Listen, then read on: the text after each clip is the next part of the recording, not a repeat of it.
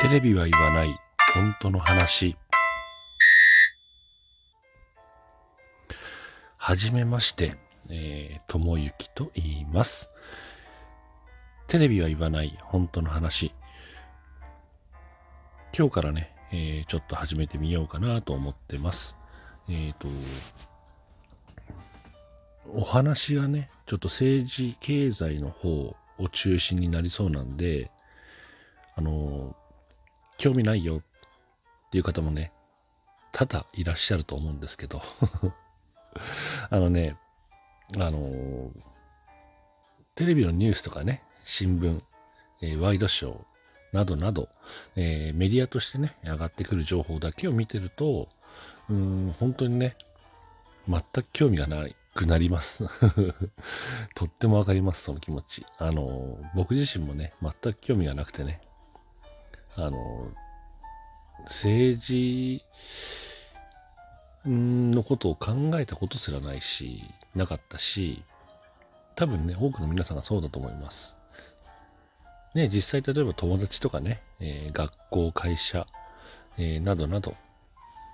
あの政治の話題になることってまずないじゃないですか。ね。だから、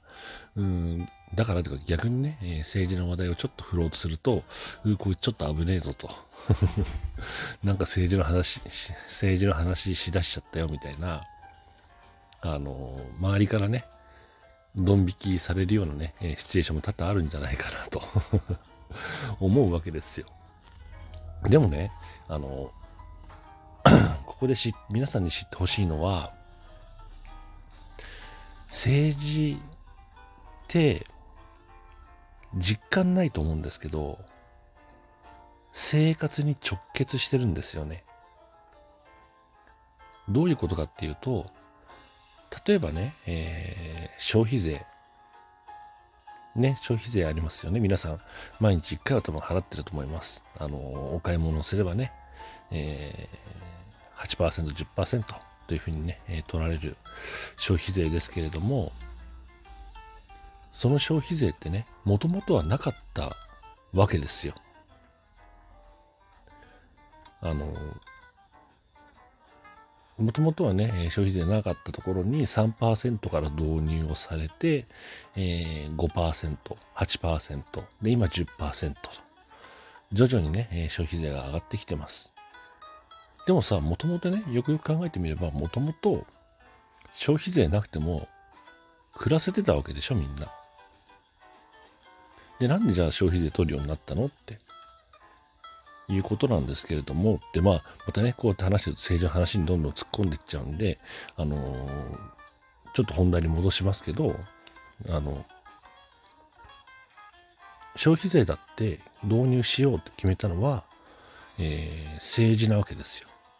ね、自民党が消費税入れるぞ、3%から入れるぞ、竹下登首相がね、えー導入をしたわけですけれども、ね、でもさ、みんなさ、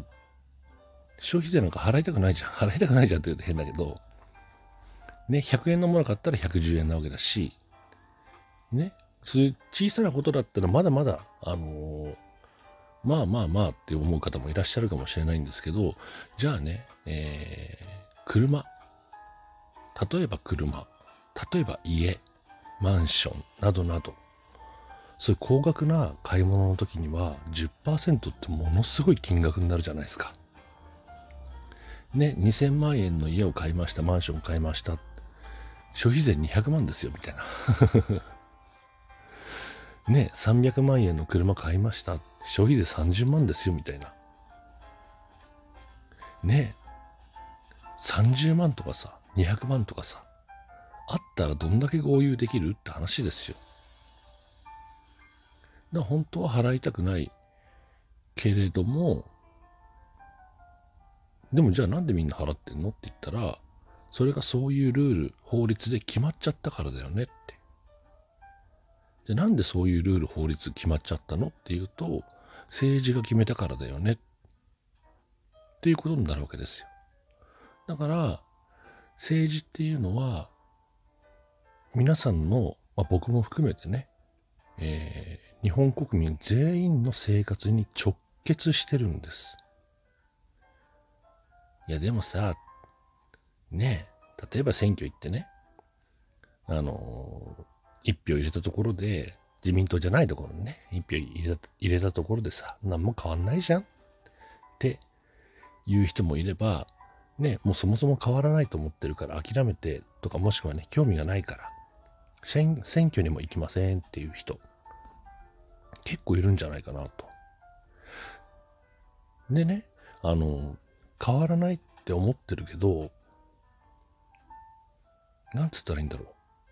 あのね、変えようとしないと変わらないんですよ。物事って。だから、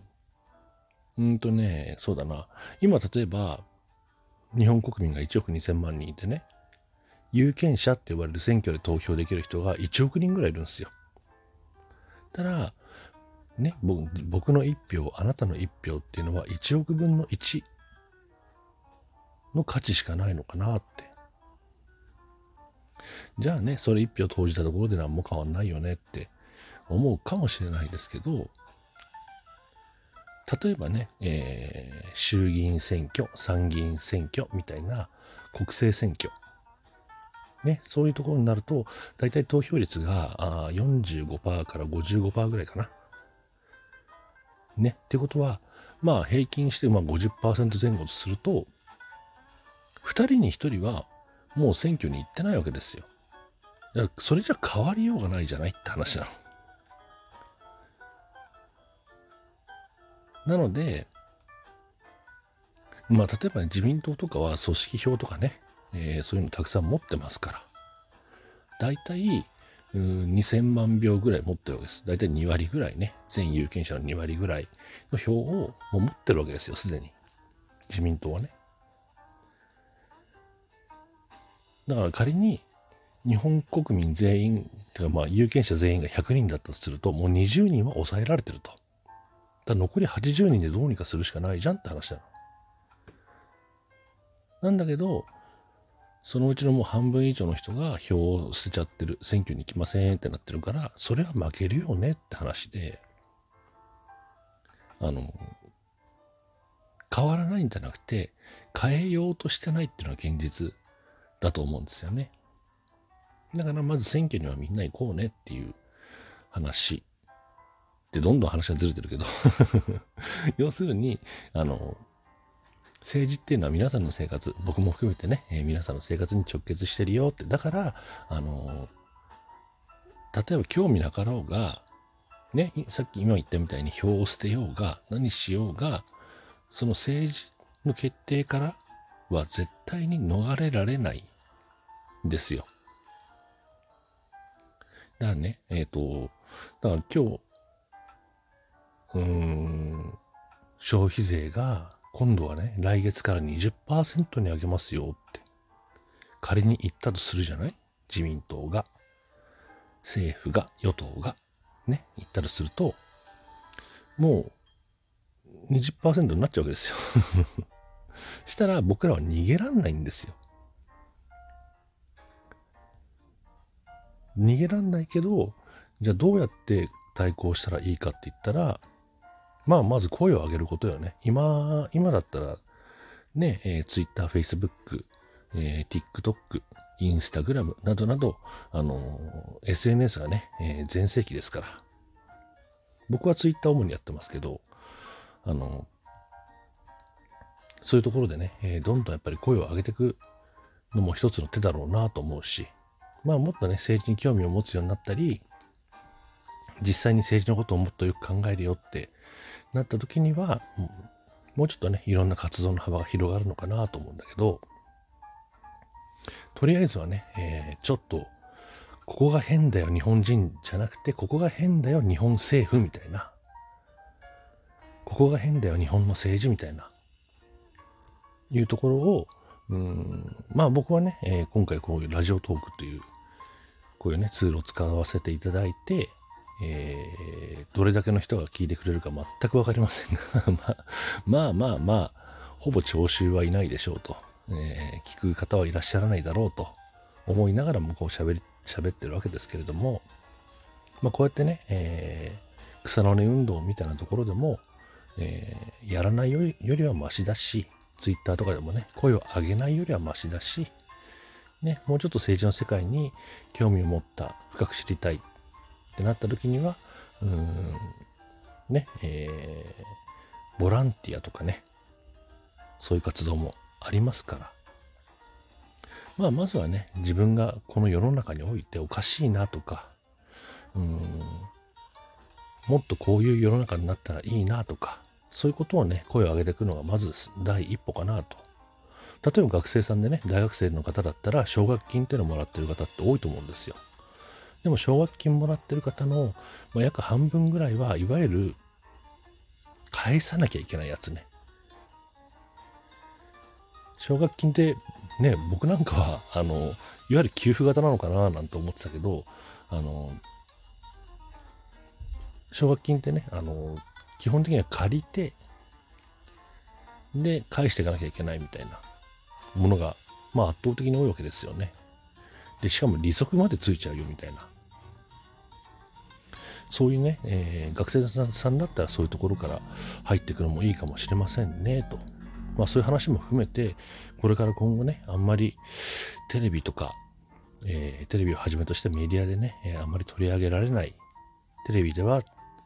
あまり言われないようなね、えー、本当の話っていうのを、まあ、ちょこちょこ配信していきたいと思ってますので、えもしご興味がある方はね、え Twitter フォローとともに、え聞いていただけると嬉しいです。え初回はね、こんなところで終わりたいと思います。えまたね、第2回以降、配信しましたら、ぜひ聴いてやってください。よろしくお願いいたします。